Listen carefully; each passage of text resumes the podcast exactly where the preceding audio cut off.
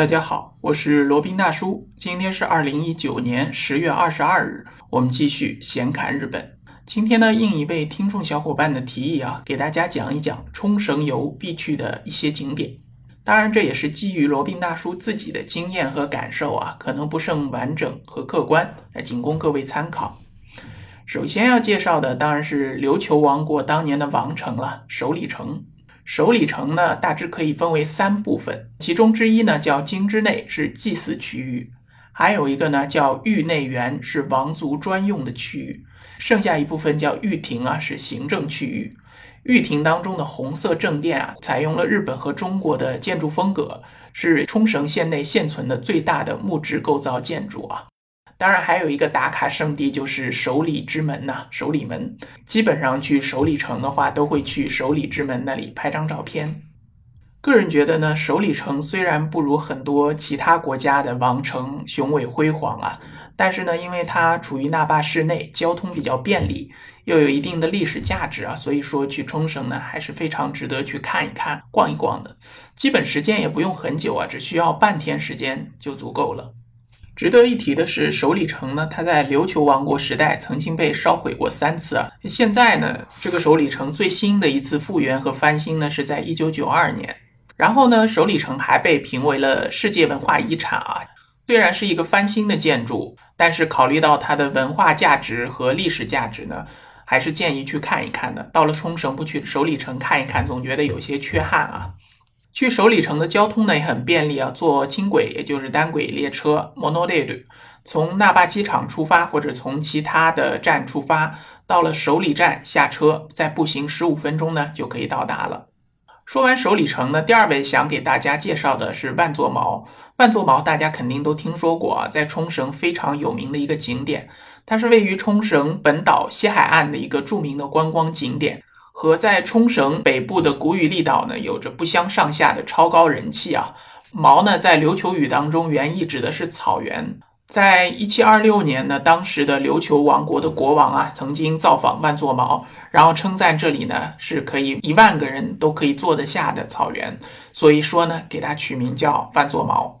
自然生长的绿草覆盖于高度有二十米左右的断崖绝壁之上啊，景观也是非常的雄伟啊。从远处看呢，这个万座毛就像一只大象一样啊，长长的鼻子呢伸在水中，好像在喝水一样。如果想要拍照呢，是在天气晴朗的上午，在碧海蓝天之下呢，在那儿拍照是最合适的。阳光照耀之下，整个万座毛的景色一览无余，在这里打卡，在这里拍照绝对很合适。到了下午呢，因为它的阳光照射角度不对啊，所以就整个阴影浓重起来。所以一般建议呢，去万座毛都在上午前往。事先查一下天气预报啊，晴天最好，阴天呢可能效果就没有这么好了。那前往万座毛最佳季节呢是四月到十月之间，这个时候阳光比较炽烈，天气也会比较晴好。另外一个时间点呢，如果想要拍日落时分的景观呢，可以在夕阳西下的时候，天空呢被染成一片绯红，这个时候也可以来拍一些比较有文艺气息的照片啊。注意提早一点到达，最好在太阳下山前至少三十分钟以前抵达，然后找好摄影的角度，然后等到这个光线合适呢，按下快门，这样呢就可以得到一张非常文艺、非常有浪漫气息的万座毛的打卡照片了。万座毛虽然非常有名啊，在冲绳也非常有名，在整个日本也非常有名，但是实际上呢，你去观光、拍照、看一看、逛一逛，半个小时呢也就足够了，所以不需要留很长的时间。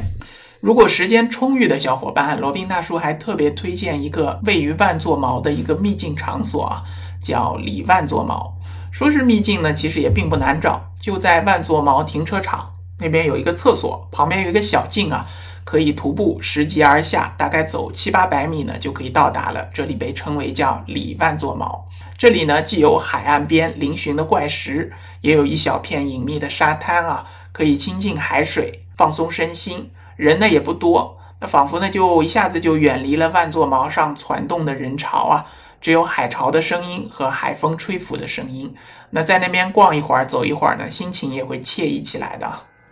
添加罗宾大叔的微信八二七四七九七零，了解罗宾大叔的增值服务，包括日本自由行定制、日本买房咨询以及瓦努阿图移民服务。那第三个要介绍的呢，就是冲绳美丽海洋水族馆了。那这个水族馆呢，是位于冲绳中北部国头郡本部町的海洋博公园之内的。那罗宾大叔也介绍过很多次了，在冲绳也非常有名的。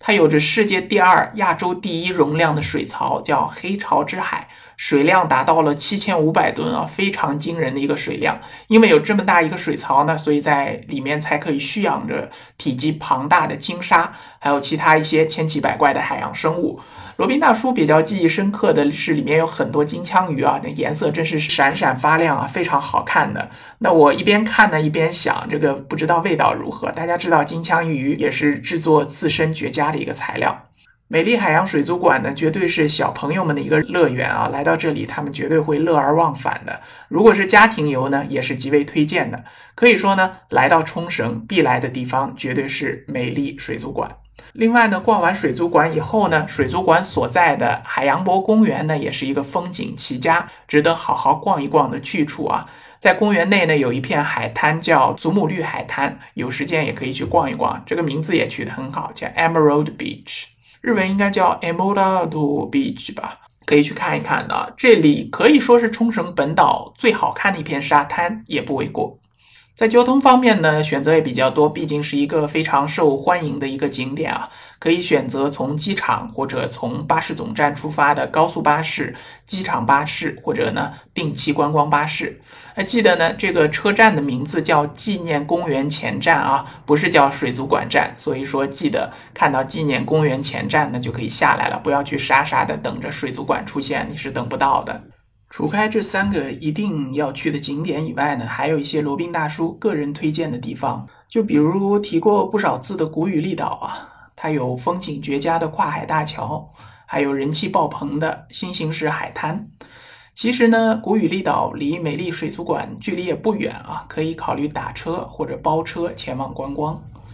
如果是男性小伙伴呢，可以去看一看加手纳空军基地啊，偷窥一下美军的各种飞机，感觉呢也是一种新奇的体验。我记得基地旁边啊有一个多层建筑，可以吃饭喝咖啡，然后在顶层的观景台呢还设有投币的望远镜啊，可以一览无余的看到空军基地的全景，一次性看个爽。当时呢，罗宾大叔也很奇怪啊，美国人也不怕他的机密被偷看光了。不后来想一下呢，可能这个就是强者的霸气吧，不怕你看。还有一个比较小众的地方呢，叫海中道路啊，如果有时间也可以去看一看。它是连接冲绳本岛与一座海上离岛叫平安座岛的一个海上的道路，全长呢有四点七公里啊，从本岛绵延出去啊，一直连接到平安座岛。两边呢就是无限的海天盛景啊，桥当中呢还有一个道路休息站，可以让你在中途买东西或者休息一下。这个海上道路呢可以一直延伸到平安座岛，然后从平安座岛呢还可以通到宾比加岛、宫城岛和伊纪岛。每个岛屿呢都有不同的风光和魅力。特别推荐的呢是宾比加岛，这个上面也有一个海上的道路。这个海上道路呢，非常非常适合徒步行走，在天海之间享受海风的吹拂，在热辣的阳光之下出一身大汗，绝对的是神清气爽。那唯一的缺点呢，就是交通实在是不便啊，除了出租车或者包车以外呢，搭乘巴士大约也需要两个小时的时间。可以从那霸巴士总站出发，搭乘五十二路或者八十路，还有呢就是二十七路。大约需要一个半小时到两个小时左右，在 JA 与那城前站下车，然后走四分钟左右就到了。除了以上这些景点呢，罗宾大叔也非常非常建议一定要去一个冲绳的离岛，无论是比较近的庆良间诸岛，还是稍远一点的九米岛，还是更远一些需要坐飞机前往的石垣岛或者宫古岛啊，或者呢是在冲绳本岛北面更小众一点的舆论岛，至少都要去一个。离岛的海水和沙滩呢，比起冲绳本岛来，又要更高了一个层次了啊！碧蓝透明的海水、白沙滩、珊瑚礁、热带鱼类，肯定不会让你失望的，绝对要去体验一下。那如果你把罗宾大叔今天介绍的这些景点都打卡逛到的话呢，差不多一周左右的行程肯定是满满当当了。相信呢，肯定能会给你带来一个难忘的冲绳之旅。好了，那今天的这一期。闲侃日本呢，就先到这里，我们下期再聊。